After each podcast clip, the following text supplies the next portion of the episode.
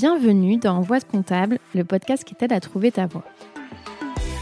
Je suis Julie Lagneau, experte comptable mémorialiste en quête de sens et j'accompagne les étudiants de la filière expertise comptable à prendre leur envol. Je parcours la France à la recherche d'anciens étudiants en comptabilité et nous retraçons ensemble leurs doutes, leurs échecs, leurs expériences et bien sûr leurs réussites. Aujourd'hui, ils sont experts comptables, commissaires aux comptes, DAF ou encore contrôleurs de gestion, parfois même professeurs ou entrepreneurs. À travers ces parcours inspirants, j'espère te montrer que non, en compta, il n'y a pas qu'une seule voie. Bonne écoute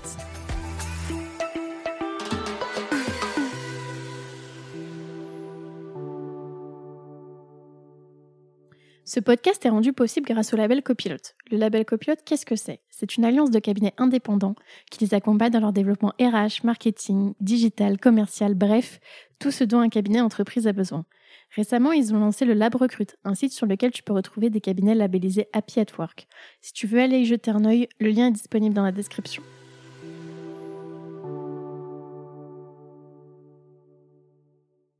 Salut Olivier Salut Julie alors, je suis très contente de te retrouver aujourd'hui. Euh, si on replace un peu euh, les auditeurs, moi, je suis venue euh, carrément passer quelques jours en vacances au, au, Sable d'Olonne. Donc, si je peux t'expliquer un peu comment ça va se passer, on va remonter au tout au début, savoir Olivier où est-ce qu'il est né, quel type d'enfant il était. quelles études il a faites, est-ce qu'il avait envie d'être expert comptable ou pas, et jusqu'à en arriver à ce que tu fais là aujourd'hui. Donc, est-ce que tu peux commencer peut-être par te présenter rapidement? Bah, moi, je, Olivier Den, comme tu viens de le dire, euh, je suis expert comptable au SAP d'Olonne, à la tête d'un petit cabinet indépendant d'une euh, vingtaine, bientôt trentaine de personnes. On accompagne des, euh, des entrepreneurs TPE, PME essentiellement, et voilà, on essaye de faire de la satisfaction client au quotidien et également de la satisfaction collaborateur, parce qu'on en reparlera aussi, mais c'est un, un sujet qui nous tient à cœur. Alors c'est marrant que tu dises euh, petit cabinet parce que finalement euh, une vingtaine de collaborateurs c'est pas si petit que ça. Ouais, alors mais oui, pourquoi je dis petit? Parce que c'est vrai que les choses sont allées euh, assez rapidement et moi je me vois encore il y a 5 6 ans avec mon associé quand on s'est rapproché donc associé où en fait on a formé une équipe de 6 7 personnes et en fait depuis quelques années on, grossit de 1 ou 2 collaborateurs par an et donc bah voilà en, en 5 6 ans on est passé à un peu plus de 20 quoi.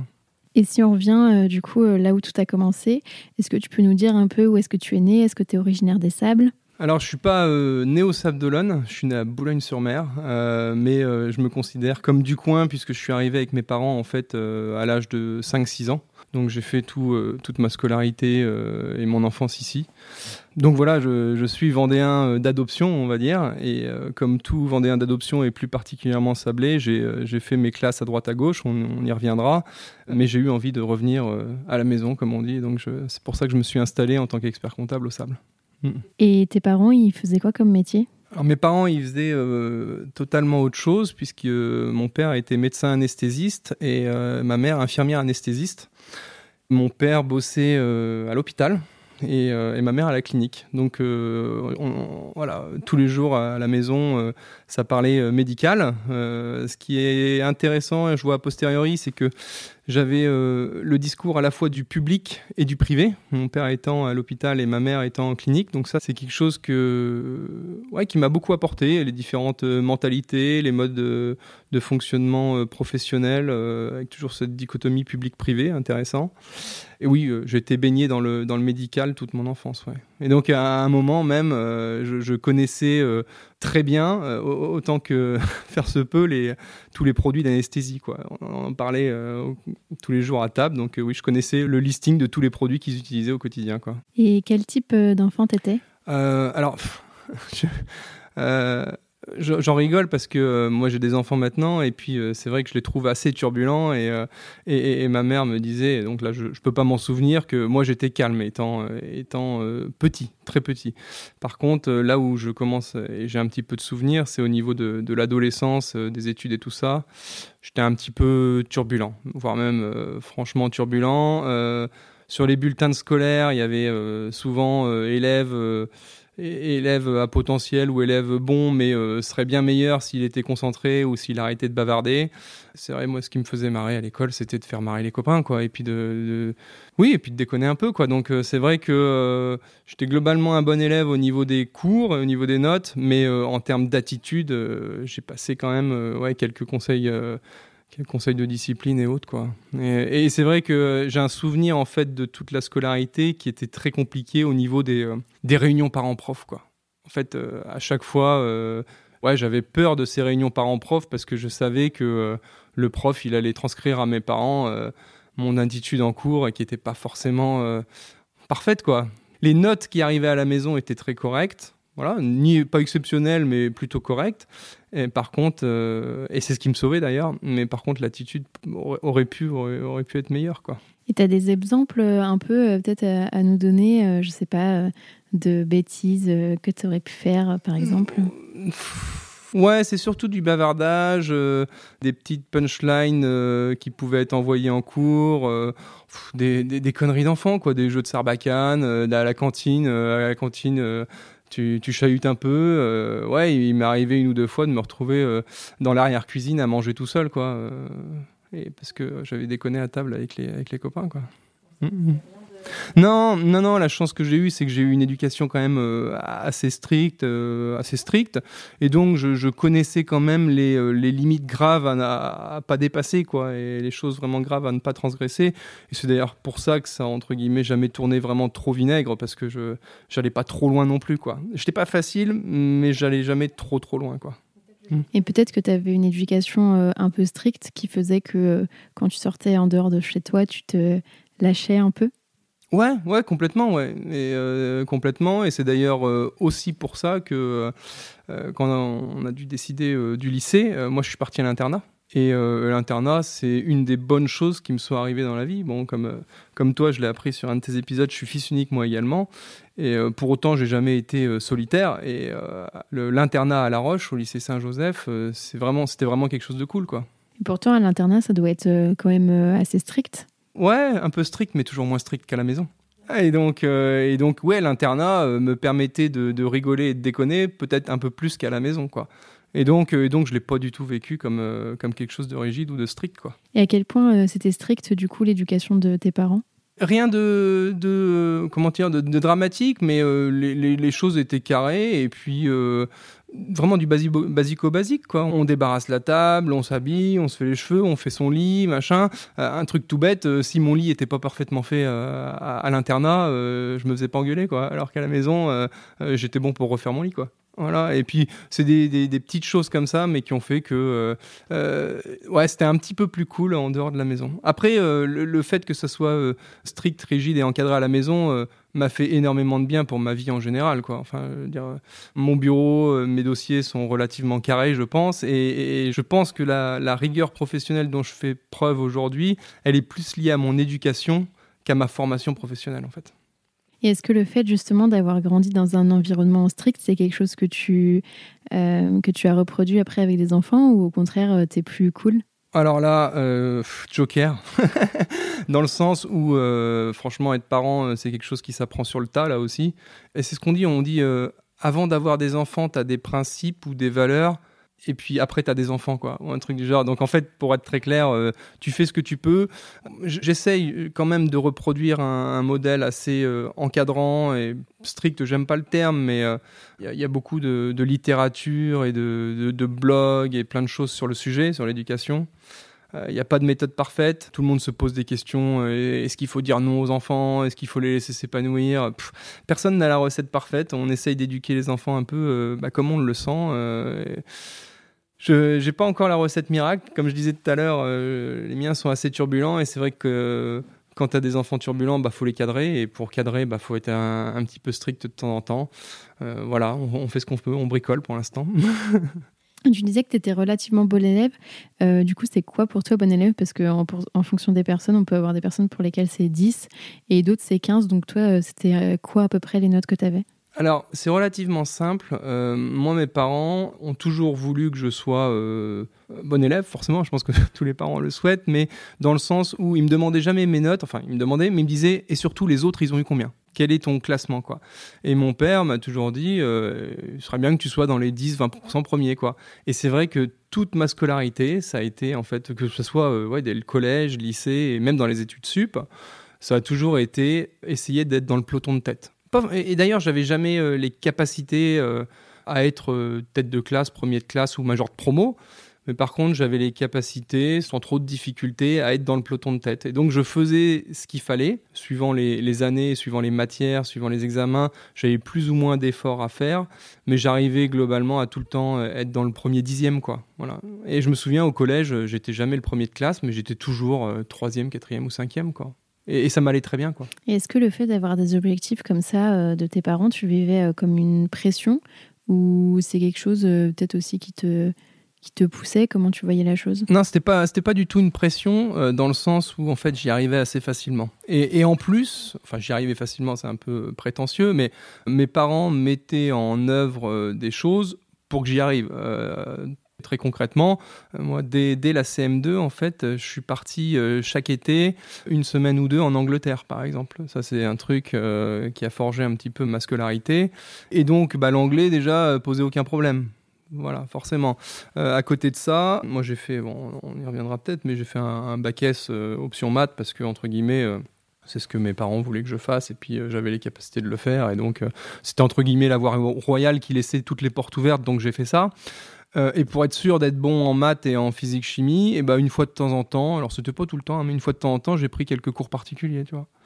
Et, forcément, euh, quand on te donne euh, cette chance-là d'avoir deux, trois cours particuliers en plus, bah forcément, tu arrives à aller choper 13, 14, 15 sans trop de difficultés en, maths physique, quoi. Enfin, pour ma part, quoi. Et donc, c'est pour ça que c'était pas, non, c'était pas une pression outre mesure parce qu'on me donnait les moyens d'y arriver, quoi. Du coup, tu as dit que tu étais plutôt bon élève.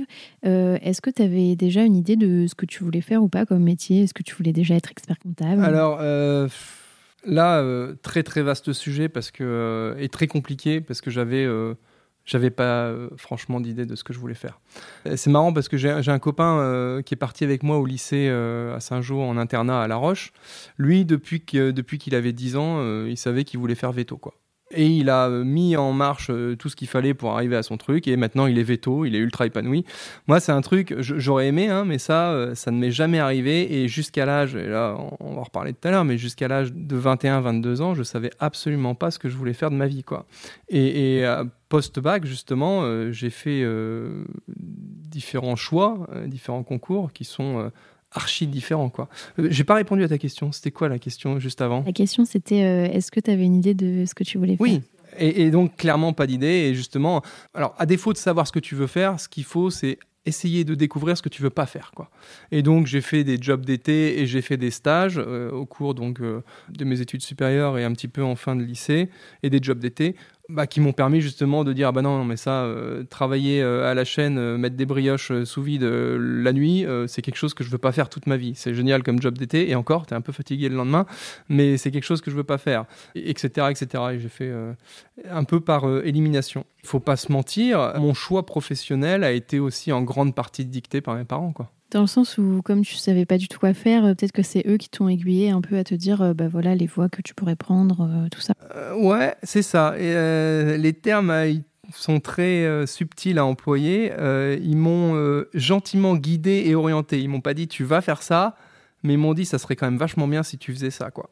Et très honnêtement, ils connaissaient mes qualités et mes défauts, et ils ont réussi à m'orienter vers quelque chose, je pense quelque chose en l'occurrence le métier vers le domaine médical. Euh, c'est pas que mes parents, on y reviendra, mais euh, en fait, ce qu'ils voulaient mes parents, c'est euh, deux choses un, que je trouve un vrai métier. Quand je dis un vrai métier, c'est que euh, euh, voilà, tu as une infirmière et puis un médecin. Si tu veux, si ton, fils il peut devenir euh, banquier, notaire ou, ou, plombier, enfin un vrai métier, tu vois, ça leur parlait. Et, là, on y reviendra, mais quand j'ai fait une école de commerce, donc je suis parti à l'ESCA à Angers, ça leur a fait un petit peu peur pendant la scolarité parce que une école de commerce, en fait, ça prépare à ouais, très généraliste, ça prépare à plein de choses et à des métiers très concrets, expert comptable en est un, comme des métiers euh, responsables du digital chez Orange. Ah bah, oui, euh, c'est pas mes parents, ça leur parlait pas du tout et ça, ça les faisait flipper un petit peu. Quoi. je pense comme euh, beaucoup de métiers où des fois on ne sait pas vraiment ce qu'il y a derrière, donc. Exactement, exactement. Et donc le, gros dilemme en fait, et ça, ça a été accentué par le fait que j'avais un an d'avance. Avoir un an d'avance, c'est un des trucs qui a été le plus bénéfique dans ma vie et dans ma scolarité, quoi parce que en fait quand tu parlais de pression tout à l'heure et eh ben en fait j'avais jamais la pression grâce à cette année d'avance. C'est-à-dire que si jamais je me, je me, plantais de chemin ou je me loupais une année, et eh ben, entre guillemets, je retombais avec des gens de mon âge, donc euh, pas de drame, je prenais pas un an de retard. J'ai toujours eu cette, euh, cette soupape de sécurité et, euh, on y reviendra, mais cette année d'avance, c'est ce qui m'a permis aussi pendant mon école de commerce de prendre une année de césure. Et donc, bah, c'est une année gratuite où j'ai pu faire des choses super intéressantes et puis mûrir mon projet professionnel, quoi. Et oui, pour euh, répondre à ta question de tout à l'heure, le choix était tellement euh, entre guillemets incertain et non fait quand j'ai euh, dû faire les choix post-bac. J'ai présenté trois choses radicalement différentes, à savoir j'ai préparé donc le concours de médecine militaire parce que bah, forcément environnement familial, médical. mais mes parents avaient bien conscience quand même que j'aurais eu beaucoup de mal à faire la fac parce que pas forcément assez mature, parce que j'ai pas de cadre, et puis j'étais pas un gros gros bosseur. J'ai beaucoup fonctionné quand même sur les acquis, sur le talent, en bossant un petit peu, mais j'étais pas un méga méga bosseur quoi. Et, faire 10 heures de, bachotage comme euh, il faut le faire en, médecine euh, générale, quand je dis générale, euh, fac, incapable de le faire. Et donc on s'est dit, bah tiens, euh, pour autant, euh, être médecin comme papa, et ça serait pas mal. Et, donc euh, médecine à l'armée, ça serait bien. Parce qu'en plus, l'armée, moi, c'est quelque chose qui me parlait. Le cadre, le sport. et puis ouais, c'est que vraiment, l'ambiance militaire, c'est quelque chose, moi, qui me convenait bien. Et très clairement, j'étais parti pour faire médecine militaire. Quoi. Donc j'ai passé le concours, j'ai fait ça. Pour la petite anecdote, le concours de médecine militaire, il est super tôt dans l'année. Et donc, en fait, bah, des, maths, de la physique, une dissertation, enfin tous les concours classiques, je me souviens plus exactement ce qu'il y avait, mais tout ce dont je me souviens, c'est que le concours est super tôt dans l'année et je suis tombé en maths sur un sujet que j'avais pas encore vu à l'école, quoi. Et donc en fait, j'ai pris 3 sur 20 en maths. Voilà. Et donc, euh, j'ai raté le concours de médecine militaire à un demi-point ou un point. Parce qu'en sport, avait, c'était bien, en français, c'était bien, en anglais, c'était bien, le reste, c'était bien. Mais j'ai loupé à rien, quoi. Et en fait, et c'est là où tu te dis que la vie, entre guillemets, peut basculer du tout au tout pour rien, c'est que si j'avais eu le concours de médecine militaire, il y a de fortes chances, enfin c'est sûr, j'y allais quoi. J'y allais et, et compte tenu de l'environnement familial et militaire, je pense que j'aurais pu réussir à aller au bout, euh, très logiquement quoi. Et donc aujourd'hui, je serais pas du tout expert comptable, je serais certainement médecin quel qu'il soit militaire et voilà. Euh, donc comme quoi ça se joue pas à grand chose. Et donc les, autres choix que j'avais fait, euh, c'était la fac privée de sport à Angers alors ça, entre guillemets, mes parents m'avaient autorisé. Ouais, euh, alors quand je dis fac privée, c'est l'IFEPSA, l'Institut... Euh, ah, je, je, me, me souviens plus de l'acronyme, mais en gros, ça te prépare à, travailler dans le sport et euh, c'est une école privée à Angers. Un peu comme STAPS Exact, c'est exactement ça, exactement. Et donc mes parents m'avaient autorisé à passer le concours. Et d'ailleurs. c'est marrant ça, tu dis autorisé Alors quand je dis m'avaient autorisé, c'est qu'ils m'ont dit très clairement, hein, ok, tu vas passer le concours, tu vas être content, tu vas voir euh, si t'es pris, et puis ça, de toute façon, ça te permet de t'entraîner, de passer le concours, c'est très bien. Par contre, tu n'iras pas là-bas, quoi. Et voilà, et hasard des choses a fait que d'ailleurs le concours s'est très bien passé. Euh, je crois que je suis arrivé, euh, enfin très bien classé, deuxième ou troisième sur ce concours-là. Mais quand bien même, mes parents m'ont dit bon bah c'est très bien, t'as bien performé, bravo, mais par contre tu feras pas ça, quoi tu feras pas ça.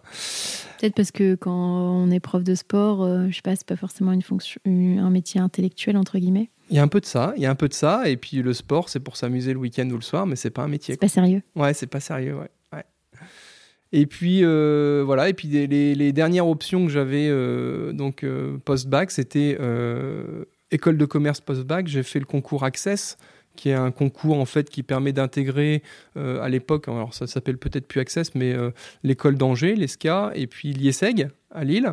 Et euh, j'avais fait les portes ouvertes, j'avais trouvé ça vraiment bien. Et encore une fois, tu vois, ne sachant pas ce que je voulais faire, cette école de commerce généraliste continuait de laisser des portes ouvertes. Et donc, Comme avec le bac S Ouais, exactement. En faisant le bac S, je pouvais faire à peu près tout, en faisant l'école de commerce à Angers, qui était plutôt renommée, qui est dans les grandes écoles et euh, avec un bon réseau d'anciens. globalement, on devrait réussir à trouver un métier, une porte de sortie euh, derrière. Euh, voilà. J'ai également postulé pour prépa école de commerce, mais là, en espérant justement grandement. Alors, j'étais pris parce que on était sur dossier, ça le faisait, mais il fallait surtout en fait que je valide le, concours d'entrée à l'ESCA, à l'école de commerce d'Angers ou à Lille, pour justement aller dans ces deux écoles, parce que tout comme j'aurais été incapable de faire la fac de médecine, j'aurais eu beaucoup beaucoup de mal à, à prendre deux ans de prépa euh, école de commerce à bachoter, j'aurais, pas supporté. Et en plus, tu as la possibilité dans tous les cas de euh, réintégrer l'école de commerce euh, en passant par une prépa, par exemple, ou avec des passerelles. Ouais, bah d'ailleurs, c'est le, le gros argument qui est avancé par ces écoles, c'est que quand tu valides le concours de l'ESCA ou de l'IESEG, que tu rentres dans cette école, tu sais que tu rentres dans cette école. Alors que quand tu fais une prépa école de commerce, Derrière, tu, passes ton concours, mais tu postules, euh, mais derrière, tu peux potentiellement atterrir dans différentes écoles que tu choisis, mais pas totalement. Alors que là, tu dis, je prends l'école d'Angers, j'arrive à l'école d'Angers. Tu vois, quand tu fais une prépa commerciale, tu as une, une, incertitude quand même sur l'atterrissage final, quoi. Donc euh, là, au moins, je savais que je faisais cette école. Tu avais quand même euh, un concours post-bac à passer, peut-être avec des oraux euh Ah oui, oui, c'était justement, bah, c'est ce que je te disais tout à l'heure, c'est le concours qu'on appelait Access à l'époque. Alors, je sais plus, il doit y avoir un nouveau nom, mais je suis contacté d'ailleurs régulièrement par des, mamans dont les enfants passent le concours aujourd'hui. Et en fait, il y a un concours écrit, et derrière, tu es admissible aux oraux. Et puis bah, derrière, tu vas passer les oraux. Ça doit être quand même peut-être plus facile à avoir que quand on passe par une prépa non, le concours, il est hard. Le, concours, ouais, le, ouais, le concours post-bac, il est hard et je crois qu'on était sur un ratio de 1 sur 10, un truc du genre.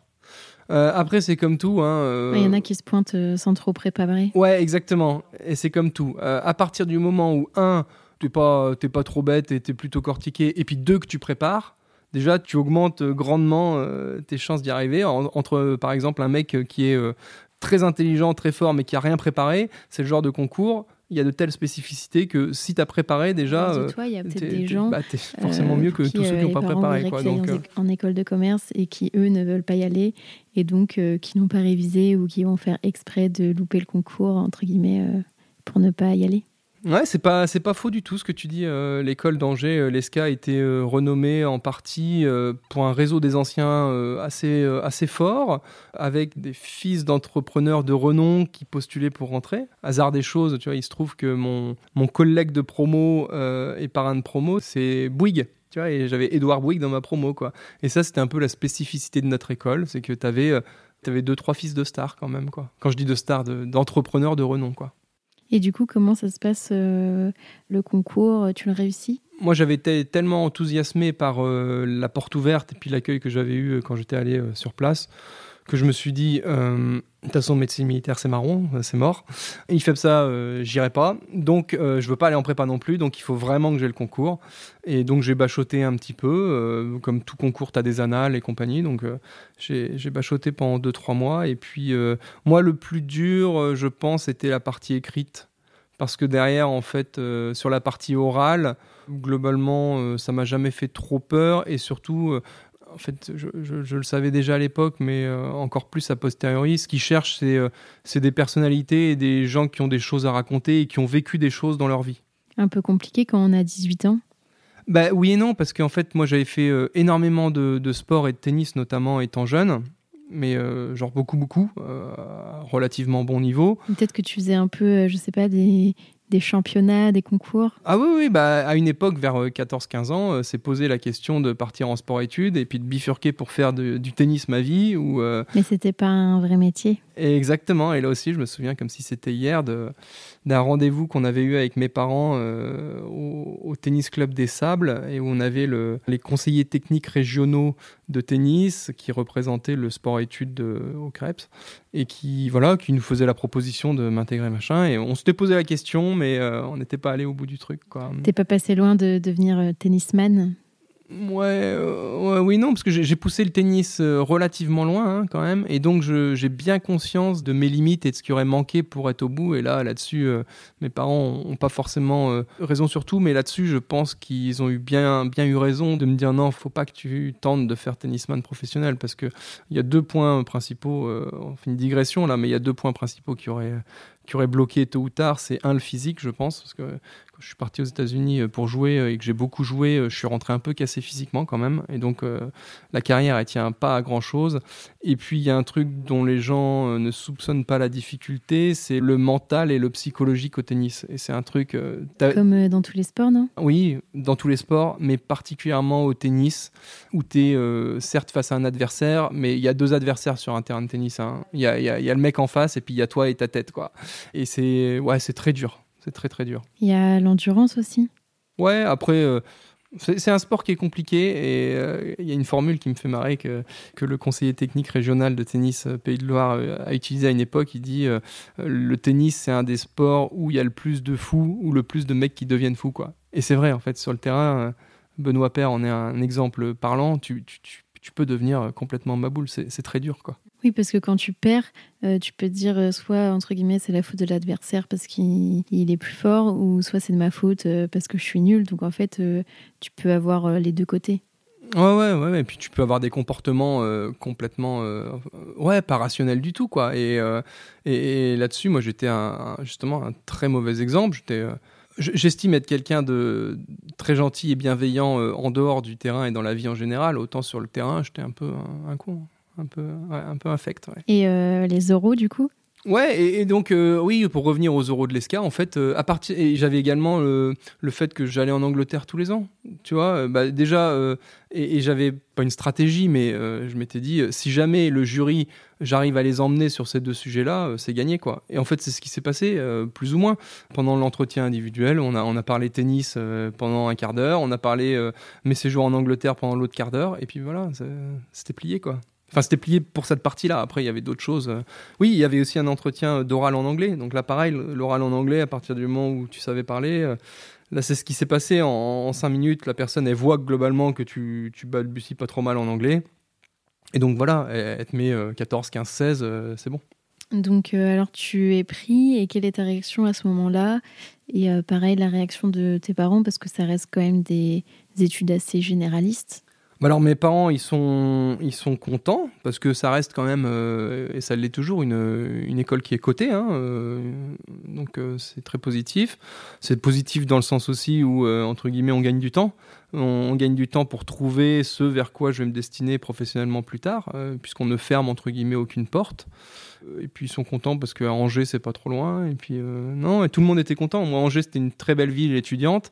Puis moi la grosse chance aussi et ça c'était le top et ils nous écouteront peut-être mais c'est que moi j'ai euh, j'ai deux très bons copains de tennis que je connais depuis que j'avais 10 ans. Sauf que tu vois entre 10 ans et le moment où tu rentres en école de commerce il peut y avoir beaucoup de chemins différents et, hein, et là au contraire nos chemins se sont recroisés et on a été admis tous les trois à l'ESCA et donc j'ai deux bons copains, euh, Alexandre et Thibaut, qui se sont retrouvés à l'ESCA la même année que moi, en première année. Voilà.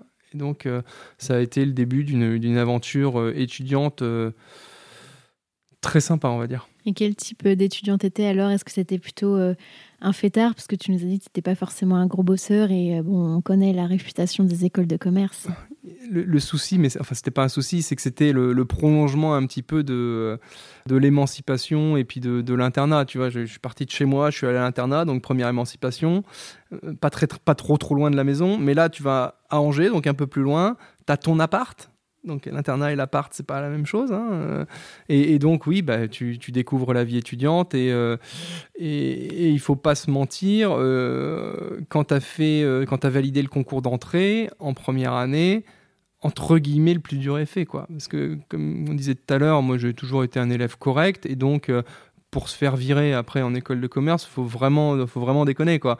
Donc moi, de toute façon, de par l'éducation que j'ai eue et tout ça, il était hors de question de, de, faire faux bon à mes parents qui quand même payaient la scolarité et, payaient... Ah bah oui, parce que c'était payant. Ah bah oui, oui, oui, ouais. Et c'est ça aussi euh, la, chance que j'ai eue, euh, c'est que les choix professionnels euh, et scolaires que j'ai dû faire, en fait, ont jamais été dictés par des considérations financières. Et ça, c'est une grosse, grosse chance, quoi, parce que euh, tu as beaucoup de parents, malheureusement, qui doivent dire euh, Bah non, mais euh, l'école de commerce à Angers, s'il faut te payer la scolarité et puis, et puis l'appart qui va avec, bah, c'est mort, ça passe pas, donc tu feras pas ça, quoi. Tu vois, moi, les choix n'ont pas été dictés par ça, donc j'ai eu beaucoup de chance là-dessus. Quoique maintenant, il y a des bourses, etc., même dans les écoles de commerce, pour encourager les personnes qui viennent des milieux moins aisés.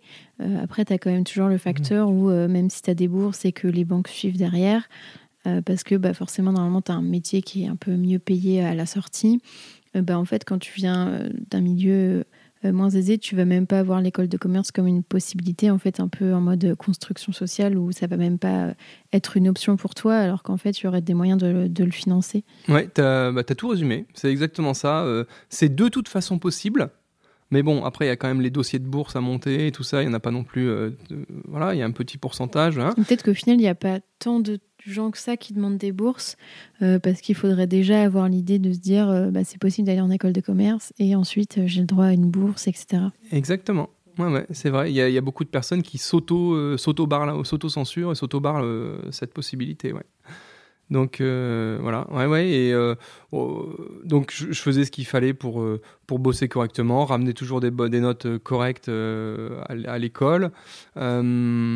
Après, euh, plutôt, euh, plutôt euh, team fêtard quand même. Hein, et, avec les deux acolytes.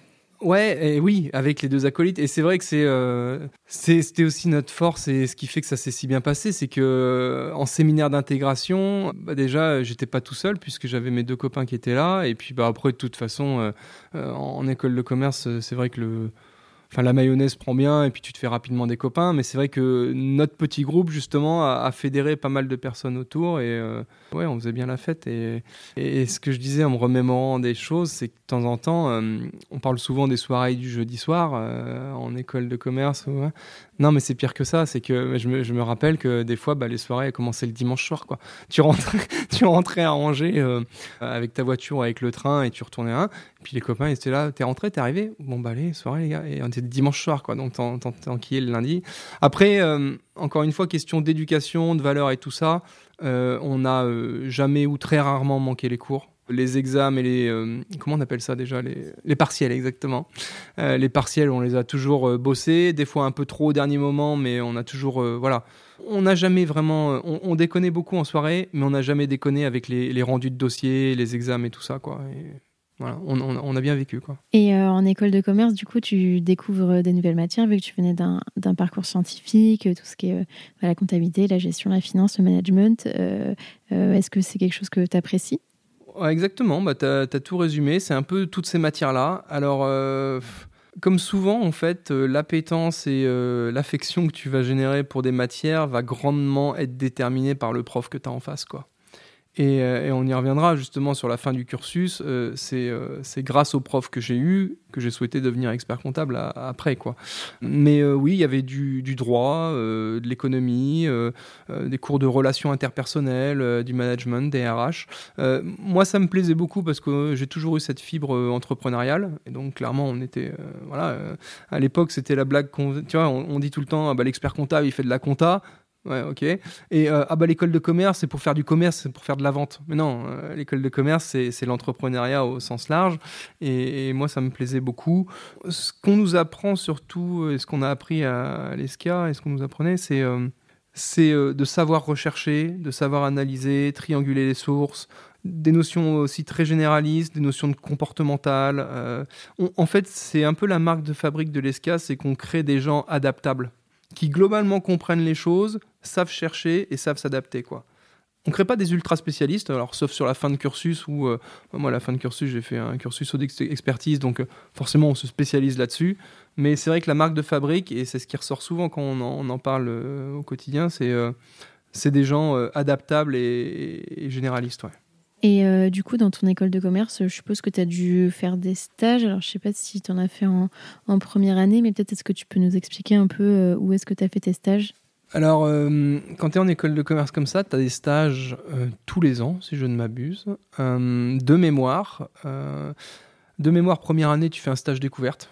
Donc stage découverte, comme son nom l'indique, bah, tu essayes de te faire caser quelque part et puis tu découvres. Moi, j'ai j'avais fait mon premier stage au centre Ilium, enfin c'était pas Ilium à l'époque, hein, au centre Leclerc des Sables, au service culture, informatique, culture, au centre espace culturel, voilà, Leclerc. Voilà, j'ai découvert que je voulais pas bosser dans la grande distrie, même si c'était un stage très intéressant. En deuxième année, on fait un stage de vente moi, je suis parti euh, chez euh, Lexus Toyota à La Roche.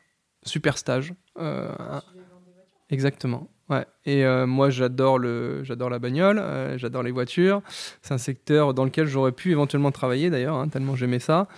Euh, et euh, super stage, super stage parce que bah, j'étais euh, sur le terrain à, essayer de vendre des voitures, à vendre des voitures, à réussir à vendre des voitures. et c'est vrai que quand tu as 19 ans, 20 ans et que tu réussis à vendre ta bagnole, enfin ta bagnole, à vendre une voiture, bah, c'est quand même un exercice qui est pas évident, mais qui est ultra formateur, ultra formateur. Et c'est vrai qu'on le dit tout le temps, le cliché des vendeurs de voitures. moi, je vois ça comme quelque chose de positif parce que il y a des technique de vente. Mais quand je dis technique, ça a un côté péjoratif technique. Voilà, exactement. C'est vraiment des choses qu'il faut faire et pas faire dans le cadre d'une négociation commerciale. Et ça, tu l'apprends, euh, je l'ai bien appris euh, là-dedans. Et euh, toujours en stage, troisième année, troisième année à l'ESCA, je ne sais pas si c'est un stage obligatoire ou pas. Qu'est-ce que j'ai fait comme autre stage? Alors si, ouais, j'étais... alors si, si, j'étais... Je crois que c'était pas un stage obligatoire, mais je l'ai fait quand même. Je suis parti à Paris euh, dans une petite boîte qui organisait des salons. Et, euh, et puis bah, c'était un stage dans l'événementiel, forcément. Et, donc euh, dans ce stage-là, j'ai fait à la fois du commercial, et c'était la partie la plus dure de ma vie, je vais y revenir. Et puis on a organisé le salon, et donc il y avait bah, toute la gestion des 2-3 jours de salon. etc. Mais la partie en amont est, est vachement dure parce que c'était donc la partie commerciale où j'appelais c'est un salon en fait dans le digital, sur les nouvelles technologies, qui est un domaine qui me passionnait à l'époque et qui me passionne toujours. Et euh, en fait, j'avais une base de données euh, d'entreprise que je devais appeler et leur dire euh, salut, on organise le salon Mobile Office à Paris Versailles le 2-3 septembre. vous êtes une entreprise de la tech, du digital. Je pense que ça serait super bien que vous preniez un stand chez nous. le stand, c'est 10 000 balles donc, tu l'as fait courte. Donc là, en fait, euh, bah, tu prends des cartons euh, pleine face au téléphone euh, sans cesse. Puis, au bout d'une semaine ou deux de cartons, tu arrives à avoir un deuxième entretien téléphonique. Et puis, tu, tu, voilà, tu, t'améliores petit à petit. Et ça a été le stage de vente le plus hard et le plus dur que, que j'ai, fait. Mais par contre, ça m'a appris une chose qui m'est méga utile au quotidien et que j'essaye d'inculquer aux collaborateurs, c'est savoir parler au téléphone. quoi. Et, ça, en fait, euh, bah, c'est quelque chose qui clairement s'apprend clairement ça prend. Et bah moi je l'ai appris bah, à la dure euh, pendant ce stage. Et, ça ça m'a été euh, super bénéfique quoi. et puis quand tu penses bah, de toute façon tu reçois comme tout le monde du démarchage téléphonique de temps en temps. Bon bah, tu vois la réaction qu'on a quand on se fait démarcher euh, téléphoniquement déjà c'est pas top. Et puis en plus le produit que j'ai il est dur à vendre. Je te vends 15 mètres carrés de salon faut que tu mettes un chèque de 25 000 j'ai plus du tout les montants en tête hein, mais tu mets un chèque de 25 000 sur la table pour pour faire 2-3 jours de salon avec nous. Et oui je peux te dire et te garantir qu'il y a tant de visiteurs et que ça va booster, euh, hein, c'est pas facile à vendre quoi. Et donc, il faut vraiment faire preuve de persuasion, euh, trouver ce qui va, voilà, le, levier qui va marcher chez l'interlocuteur en question. C'est pas le même levier pour, euh, pour tous. Donc, ouais, en ça, ça a été très dur, mais très formateur. La chance que j'avais, c'est que j'avais un an d'avance. Là, à cette époque, je savais toujours pas ce que je voulais faire. Forcément, hein, euh, euh, j'avais toujours pas eu de vocation ou quoi que ce soit. J'avais mes parents qui continuaient de me dire, tu sais, la finance, ça serait pas mal, euh, la compta, c'est bien. Euh. mais on, évoluait aussi dans un autre, comment dire, une autre époque au niveau économique et puis marché de l'emploi. C'était un des trucs qui a dicté mon choix, c'est de me dire aussi, il est hors de question que je me retrouve au chômage à la sortie, quoi. Et donc, le meilleur moyen de ne pas être au chômage, c'était de choisir un métier, euh, enfin, euh, la spécialisation euh, finance, audit et expertise, où tu avais quasiment 100% d'emploi à la sortie, quoi.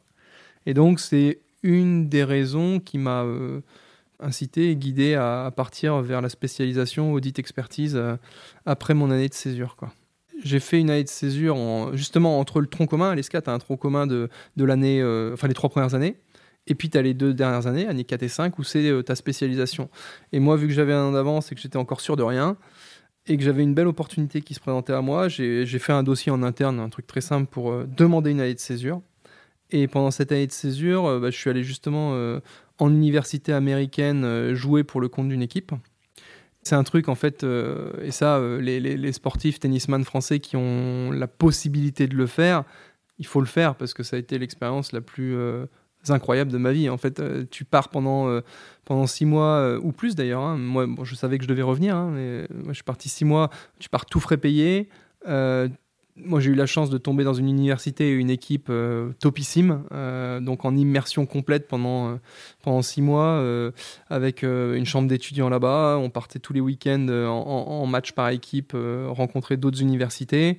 en plus, quand tu es aux États-Unis, que tu es le petit français, que tu joues dans l'équipe université, universitaire, bah, tu es, un peu le chouchou, que ce soit des profs. Ou donc et puis c'était une époque où, tu vois, euh, zéro souci dans la vie, zéro souci financier parce que tout était, euh, tout était payé là-bas, zéro souci scolaire parce que euh, tout ce que je devais, entre guillemets, valider à l'université américaine, je l'avais plus ou moins vu à l'escarangé, donc globalement au niveau des cours, c'était facile.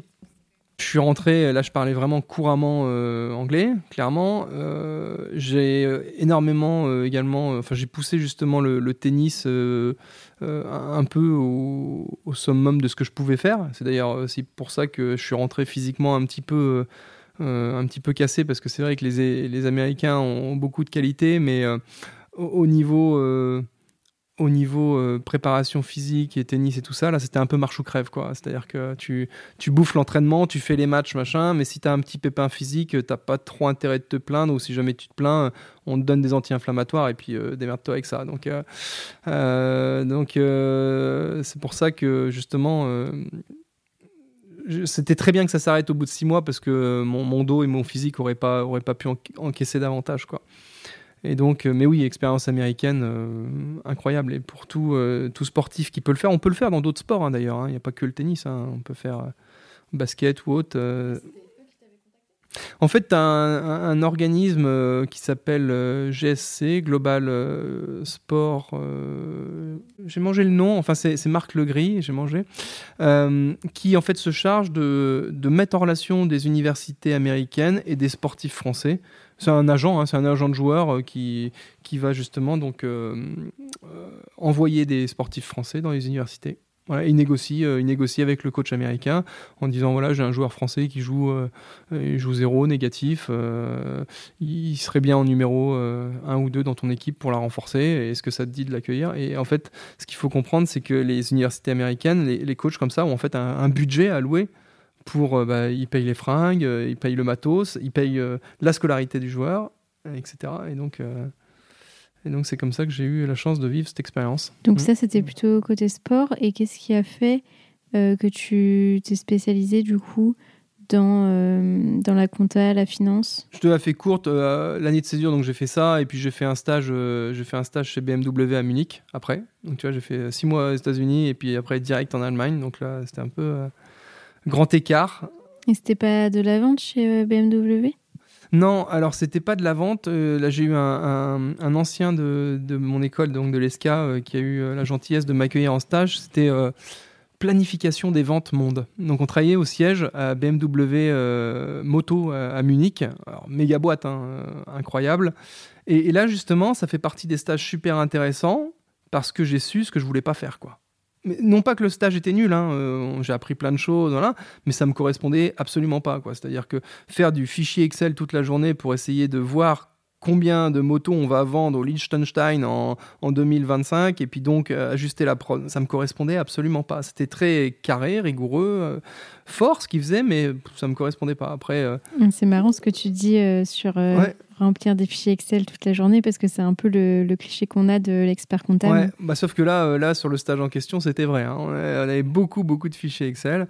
Euh, mais là, euh, la force du truc, encore une fois, c'était l'expérience humaine qu'il y avait autour. Quoi. la vie à Munich, les autres Français qui étaient avec moi en stage à Munich, BMW, une boîte incroyable. Voilà. Et, après cette année de césure, donc pour finir, je suis allé donc, je me suis dirigé vers le cursus audit expertise à l'ESCA. Et c'est là que ça a été la révélation, entre guillemets, parce que euh, euh, j'ai eu des profs, notamment experts comptables, deux profs experts comptables euh, incroyables, Fabrice Zarca et puis Joël Boisgontier. Deux experts comptables assez différents l'un de l'autre, mais, mais, vraiment des, des, super professionnels. Et en fait, ça n'a pas été plus compliqué que de me dire, quand j'ai vu ces mecs-là, j'ai dit, bah, moi, je veux devenir comme eux, quoi, en fait. Donc, en fait, le déclic, tu l'as eu plutôt euh, après ou toi, tu es allé dans ce cursus euh, parce que tes parents te disaient que euh, potentiellement ça te correspondrait et, finalement, c'est là que tu as eu le déclic Exactement. C'est très bien résumé. Je suis allé là-dedans parce que, un, mes parents m'ont incité à aller là-dedans et ils ont eu en grande partie raison. Et puis deux, parce que c'était une certitude que je ne serais pas au chômage à la sortie de, ce cursus-là. Et puis après, bah, pendant le cursus, grâce aux personnes que j'ai rencontrées, ça a été la révélation. Et après, directement, tu t'es dit, euh, je vais aller au bout, je veux être expert comptable Ouais. Ouais, ouais direct. Euh, moi, quand j'ai vu euh, Fabrice Zarca qui avait son cabinet, qui donnait des cours, qui était un, professionnel dynamique, pédagogue, sportif en plus, j'ai dit, moi, je veux devenir comme lui. Quoi.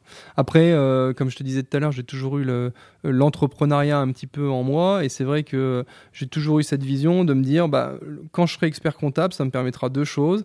Un, de m'installer où où je veux en France déjà, et puis euh, deux, de créer mon entreprise de comptabilité et de conseil. C'est marrant ce que tu dis parce que je trouve que c'est quelque chose dont on ne parle pas assez, ou souvent on nous parle du métier d'expert comptable, mais on nous dit très peu, vous allez être euh, des chefs d'entreprise. Euh, finalement, on nous dit, vous allez être des experts de la comptabilité, mais pas forcément des entrepreneurs, des chefs d'entreprise.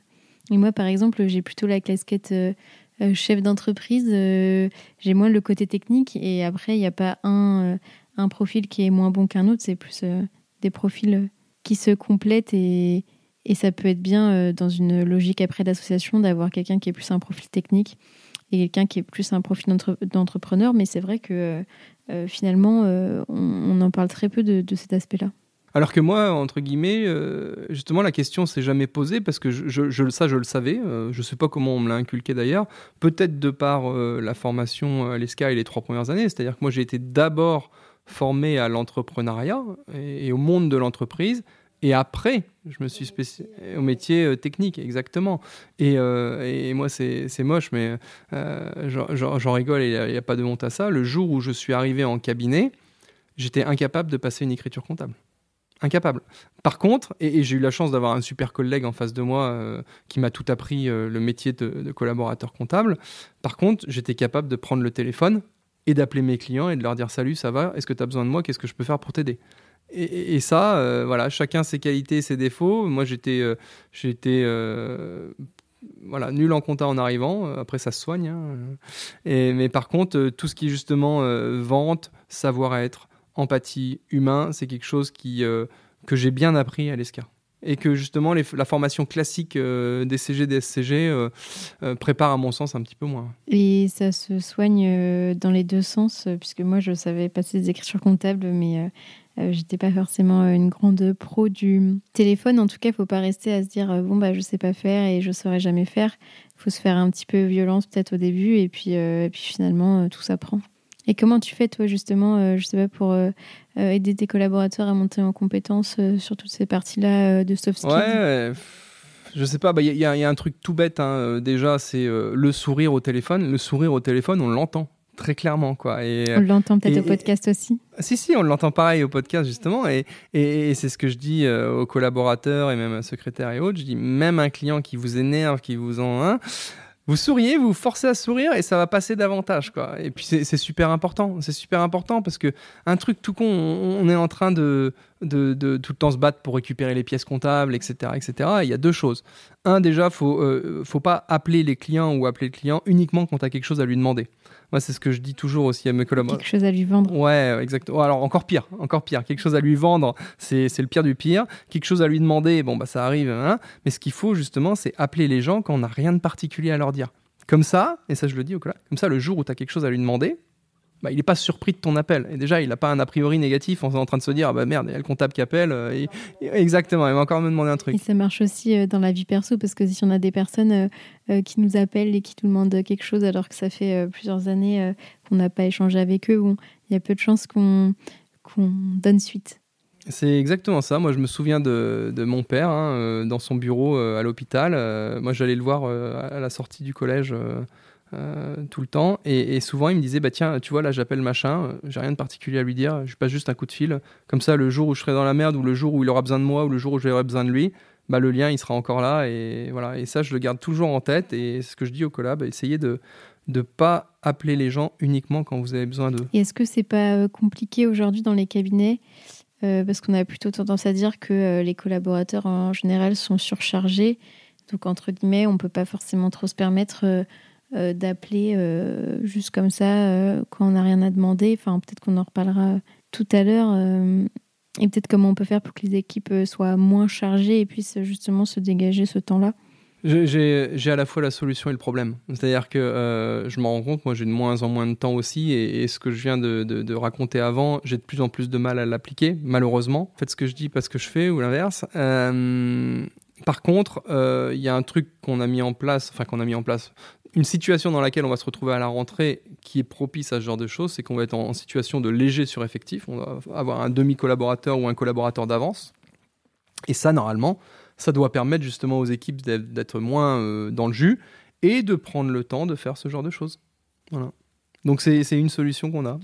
et du coup, euh, avec ton école, est-ce que tu avais euh, des dispenses par rapport au DSCG Ouais, exactement. Et c'est d'ailleurs ce qui a fait que j'ai réussi à aller au bout du diplôme. Et, oui, et, je dis euh, franchement, respect, euh, respect à tous les apprentis qui sont au cabinet et à tous ceux qui ont fait le cursus et qui font le cursus DCG, DSCG euh, en straight, en initial j'aurais été incapable d'avoir l'abnégation de faire tout ça sur 3 ans, puis 5 ans, puis 8 ans. Là, l'avantage, entre guillemets, c'est que... Alors, j'ai eu de la chance et de la malchance parce que moi, je suis arrivé en pleine période de la réforme DECF, DSCG. Donc moi, j'ai mon DECF, que j'avais réussi à valider. Euh, voilà. Et le principe, bon, globalement, il était le même, c'est que l'école de commerce te, te donnait quelques équivalences et puis te restait 2, 3, 4 UE à euh, passer en candidat libre et à valider. Quoi. Après, et après, il y a la stratégie, c'est-à-dire que l'oral d'anglais, moi, j'avais tout intérêt à aller le repasser pour aller prendre une bonne note plutôt que de prendre un 10 par équivalence. Quoi. Mais, mais surtout, en fait, et là où tout le monde euh, galère un petit peu, c'est l'UE 1 et 4, mais qui sont justement les UE qui étaient dispensés par euh, Fabrice Zarka, l'expert comptable dont je t'ai parlé tout à l'heure, et qui est pour moi la référence euh, quasiment nationale de, de, la préparation à ces, à ces examens-là. Quoi. Et en fait, à tel point euh, l'intégration fiscale, qui est un sujet assez euh, technique et voilà, me paraissait d'une simplicité et d'une limpidité euh, ouais, évidente, parce que le, gars avait une pédagogie exceptionnelle, et donc bah, ce que tu comprends bien, en fait, ça s'intègre beaucoup plus facilement, et donc derrière, bah, pour les examens, ça déroulait, quoi. Après, malheureusement, tous les profs n'ont pas cette pédagogie et donc il y, a des, il y a des matières qui sont un petit peu plus compliquées. Mais c'est vrai que là, ça n'a pas été trop dur parce que c'était bien enseigné et, bien compris. Quoi. Une fois que tu t'es spécialisé, euh, peut-être que tu as fait un ou deux stages euh Je me souviens plus si j'ai eu de stage en quatrième année, je crois pas. Je crois pas. Mais alors voilà, non, j'avais le, stage de fin d'études, qui est en fait en théorie un stage de pré-embauche. Et puis, bah, comme euh, beaucoup de personnes et de congénères, j'ai fait un stage euh, dans un grand cabinet parisien, chez un big, euh, exactement. on a plus des profils école de co, master CCA, souvent qui vont dans les bigs. On avait même, en fait, en interne à l'ESCA, il y avait le forum de l'audit, ils appelaient ça à l'époque. Et donc, tu avais en fait tous les grands cabinets qui venaient, qui mettaient un petit stand et puis qui faisaient leur marché. Alors, ça n'a aucun caractère péjoratif, hein, tout le monde était gagnant là-dedans. Hein, Sauf euh, les petits cabinets. Ouais, tout à fait, sauf les plus petits cabinets. Et...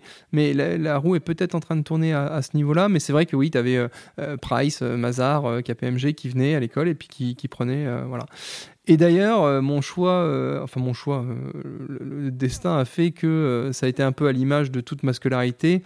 Toi, les meilleurs, ils allaient chez Ernst Young, au KPMG. Moi, je suis allé chez Grant Thornton tu vois, du, du, bon cabinet. Oui, c'est pas vraiment un big. C'est pas le top du top, c'est pas les, tu vois, pas les premiers de classe, exactement. C'est pas les premiers de classe, mais c'est juste derrière. Ouais, alors c'était une expérience euh, géniale et dramatique, quoi. Euh, et donc j'ai fait ça euh, rue de Courcelles à Paris à l'époque, et puis j'ai fait de l'audit pendant 5-6 mois à Paris. Tu disais dramatique? Bah, c'était dramatique pour deux choses. Alors, je comprenais pas trop ce que je faisais. Euh, dans le sens où euh, tout me dé... En fait, la chance qu'on avait, c'est qu'on intervenait dans des boîtes prestigieuses. Quoi. Et je prends toujours l'exemple suivant, c'est que moi j'ai travaillé pendant 2-3 semaines chez Ipsos, les instituts de sondage, on faisait le commissariat au compte, l'audit, et j'étais censé cadrer le cycle trésorerie et tout ça. quoi. Et en fait, euh, j'ai rempli des fichiers Excel, il y avait plein de zéros partout, il y avait plein de zéros partout, des millions, il fallait cadrer les trucs, je comprenais. Mais je, faut se rappeler que je savais pas bien passer une écriture comptable. Hein, Donc on me demandait de, cadrer le cycle trésor. Alors c'est vrai que maintenant ça me fait rire parce que bon, globalement je, maîtrise les choses, mais à l'époque je, je comprenais rien à ce que je faisais. Et donc ça, c'était un petit peu problématique. Bon, par contre, attends, on était dans des super locaux, on avait accès à la cafette d'Ipsos. Enfin, matériellement parlant, c'était euh, peut-être un peu la pression euh, de rester avec ouais, les autres. Ouais, ouais, c'était assez prestigieux et tout ça. Euh, par contre, la grosse difficulté, c'est qu'il y avait, et ça, chacun a ses limites, hein, mais moi, j'ai besoin de deux choses beaucoup dormir et beaucoup de sport. Et quand tu es en grand cabinet d'audit parisien, euh, moi, pour faire du sport, j'étais obligé d'aller à la piscine à 6h du mat ou à 5h30 du mat. Et puis, euh, quand je. Ouais, d'une part. Et puis, en plus, quand je rentrais à de la piscine à 6h30, ouais, ça, je savais pertinemment que le meilleur moment de ma journée était derrière moi. Quoi. Donc c'était un peu dur. Et puis moi, ce qui m'embêtait là-dedans aussi, c'était bon, la vie parisienne me correspondait pas du tout. Et puis euh, les nocturnes, les nocturnes encore moins quoi. Euh, surtout que bah, quand tu es stagiaire, euh, euh, bah, et ça c'est pas un reproche, c'est normal, je le vois, la difficulté, on, l'a nous aussi au quotidien, c'est que bah, faut s'occuper des stagiaires, mais tu peux pas non plus à 100% t'occuper des stagiaires. Et donc des fois, moi j'avais fini mon taf ou pensé que j'avais fini mon taf, il était 17-18 heures, machin, et puis en fait tu étais obligé de rester avec les autres jusqu'à 19h, 20h. ouais, ouais, ouais tu, bricolais des trucs, tu voilà, étais plus ou moins utile, tu comprenais plus ou moins ce que tu faisais. Et donc c'est vrai que moi j'ai besoin que ça bouge, j'ai besoin de me sentir utile. Et, c'est vrai qu'en ça, le, grand cabinet d'audit parisien, euh, c'était un peu, un peu dur pour moi. Quoi. Mais au moins, je me suis rendu compte, encore une fois, comme on disait tout à l'heure, tu sais ce que tu... Pas forcément ce que tu veux faire, mais au moins tu sais ce que tu veux pas faire. Et moi, je savais que. Donc, tu disais que c'était un stage de pré-embauche? Ouais, stage de pré-embauche. Non, je suis pas resté. Euh, et en fait, euh, euh, je suis rentré, donc c'était la fin de la scolarité, je suis rentré et j'ai postulé en fait justement pour un job d'été dans un petit cabinet de province, un cabinet GECPO, Sabdolone, enfin un petit cabinet, tu vois, une vingtaine, trentaine de personnes, petit cabinet. Un petit cabinet de 200 personnes. Non, non, non, non, vraiment un petit cabinet à taille humaine, ambiance familiale, enfin un truc top vraiment top, pour justement apprendre le métier d'expert comptable de province, bien différent du métier euh, d'auditeur en big à Paris. Et donc j'avais postulé pour un job d'été, et puis bah là le patron en fait m'a recontacté, et puis m'a dit bah ouais job d'été euh, ça m'intéresse pas trop, mais tu vois c'était peut-être le début de la pénurie des collaborateurs. Ils m'ont dit par contre euh, si jamais tu veux faire un bout d'aventure avec nous, on a un portefeuille client à reprendre là. Euh, si tu veux, à la rentrée prochaine, euh, c'est parti. Quoi. Alors que tu savais pas passer une écriture comptable Alors que je savais pas passer une écriture comptable, exactement. Ça fait peur. Hein tu avais l'impression que c'était simple, mais au final, tu savais pas passer les écritures. Ouais, ouais. Ah, par contre, j'étais, euh, très modestement très très calé en intégration fiscale. Euh, mais bon, euh, c'est vrai que sur un portefeuille de, PME de province, d'intégration fiscale, tu as un ou deux dossiers dans le cabinet et généralement c'est l'expert qui le, qui le fait quoi. et donc, donc, bah, j'accepte la proposition. J'accepte la proposition. ça faisait plaisir entre guillemets à tout le monde. Euh, mes parents ils voyaient que j'allais vers un vrai métier. Euh, euh, moi, alors malheureusement, ça me faisait revenir au sable un petit peu trop vite. J'avais pour objectif de revenir au sable d'Olonne, mais pas forcément si vite. Après, la, vie est faite d'opportunités et puis j'ai saisi cette opportunité, cette opportunité là. Et puis après, le, cours des choses a été un petit peu dramatique parce que, euh, en fait, il se trouve que le, jour de mon premier jour euh, au sein de ce cabinet, mon, papa est décédé euh, subitement le jour de ma première embauche.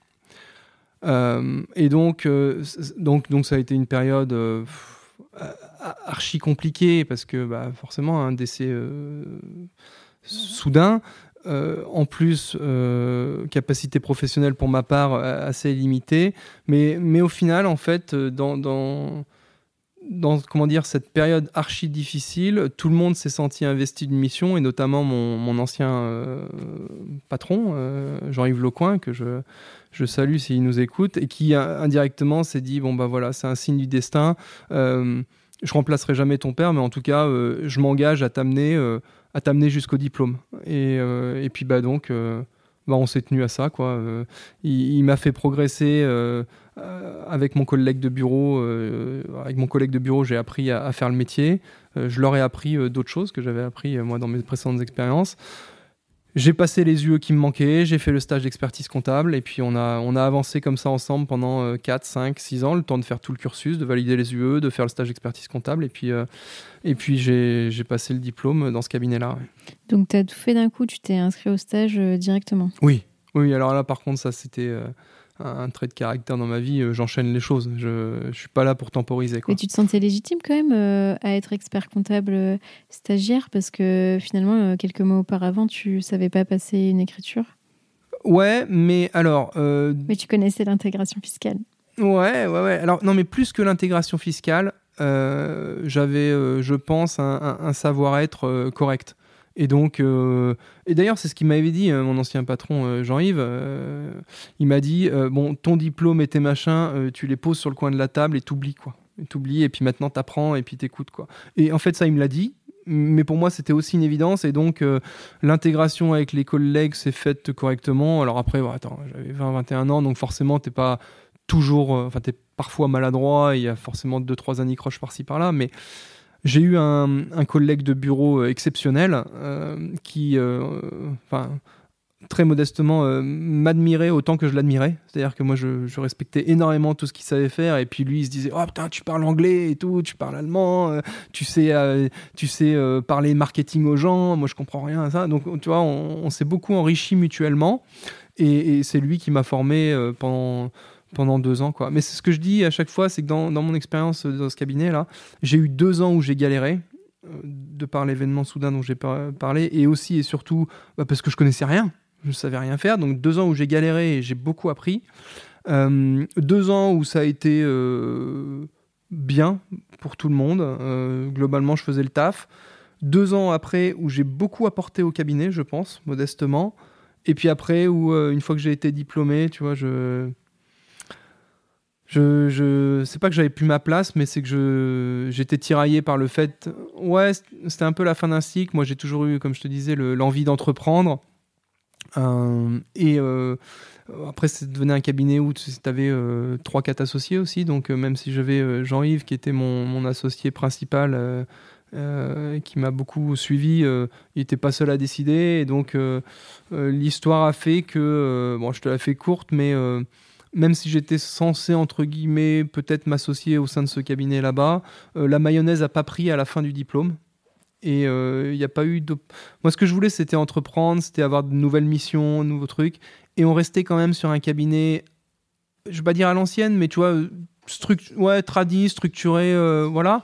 Ouais, ouais, exactement. Et, donc, t'avais pas trop de place pour un mec euh, disruptif euh, tel que j'estimais euh, l'être, tu vois. Et donc, soit je rentrais dans le rang et puis voilà, soit il fallait que je vole de mes propres ailes, quoi. Et puis, chose que j'ai décidé de faire, quoi.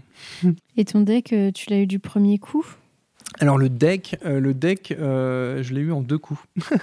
le deck, je l'ai eu en deux coups parce que, alors moi, moi, ouais, j'espérais l'avoir en une fois. J'ai passé les trois épreuves. Euh, et jouer la compensation et tout ça. Et notamment grâce au mémoire, le mémoire qui a été une, grosse épreuve, enfin un, des faits marquants de ma vie et un point positif dans ma vie, le mémoire, c'est un gros investissement. Et d'ailleurs, c'est tellement un, gros investissement que je, pensais avoir une très bonne note et, euh, et, je pensais pouvoir jouer euh, la compensation et ça n'a pas été le cas. Bref, j'ai fait, j'ai fait mon mémoire sur le crédit d'impôt. J'ai fait, oui, mon mémoire sur le crédit d'impôt métier d'art. Euh, et en fait, le, sujet du mémoire était très très simple. Hein, c'est euh, mise. Ouais, non mais si. Euh, alors, j'ai été inspiré par un autre mémoire qui a eu le prix du meilleur mémoire national d'ailleurs dans les années avant sur le crédit d'impôt recherche. Et en fait, c'est tout simplement mise à disposition d'outils pratiques pour permettre aux experts comptables de faire eux-mêmes les missions de crédit d'impôt métier d'art plutôt que de passer par des officines ou des cabinets spécialisés qui certes peuvent des fois faire très bien le taf, mais euh, l'expert comptable conseil principal du chef d'entreprise, s'il peut en plus accompagner son client sur le crédit d'impôt, hein, bah, qu'il le fasse. Ouais, exactement. Donc j'ai bâti mon mémoire autour de ça. J'étais euh, archi convaincu de la chose à 200%. Et donc, euh, et, donc, euh, pour, pour, refaire l'histoire quand même courte, mon mémoire, ça a été compliqué parce que quand on a fait la notice, j'ai eu un premier de retour de notice où l'examinateur m'a dit super, c'est pas parce que vous faites un, un, petit sujet peu connu que votre sujet est original.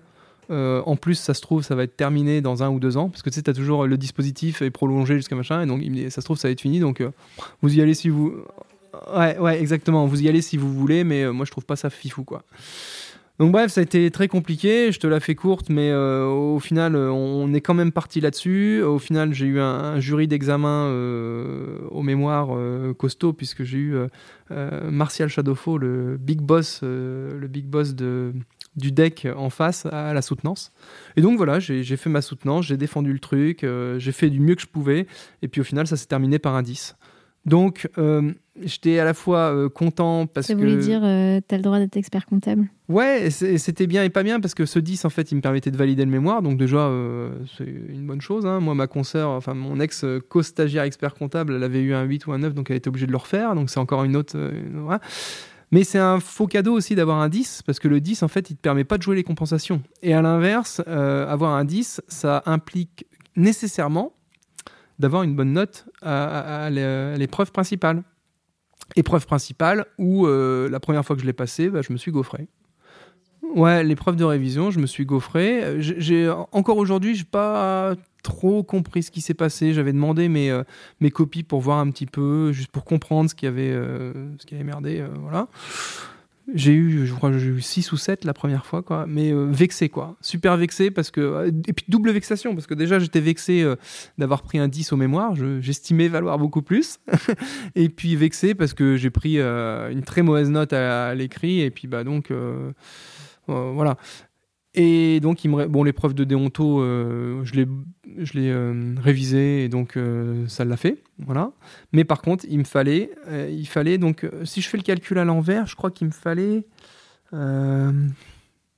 Oui, bah, il fallait que j'ai 10-11 minimum, il fallait que j'ai 10-11 minimum à l'épreuve de révision pour valider, pour valider mon, mon, deck. Et donc, bah, comme tout, bah, je me suis entraîné, comme en bon sportif, je me suis entraîné. Et ça a été d'ailleurs ultra bénéfique parce que j'ai pris euh, conscience entre guillemets de des spécificités, de cette épreuve.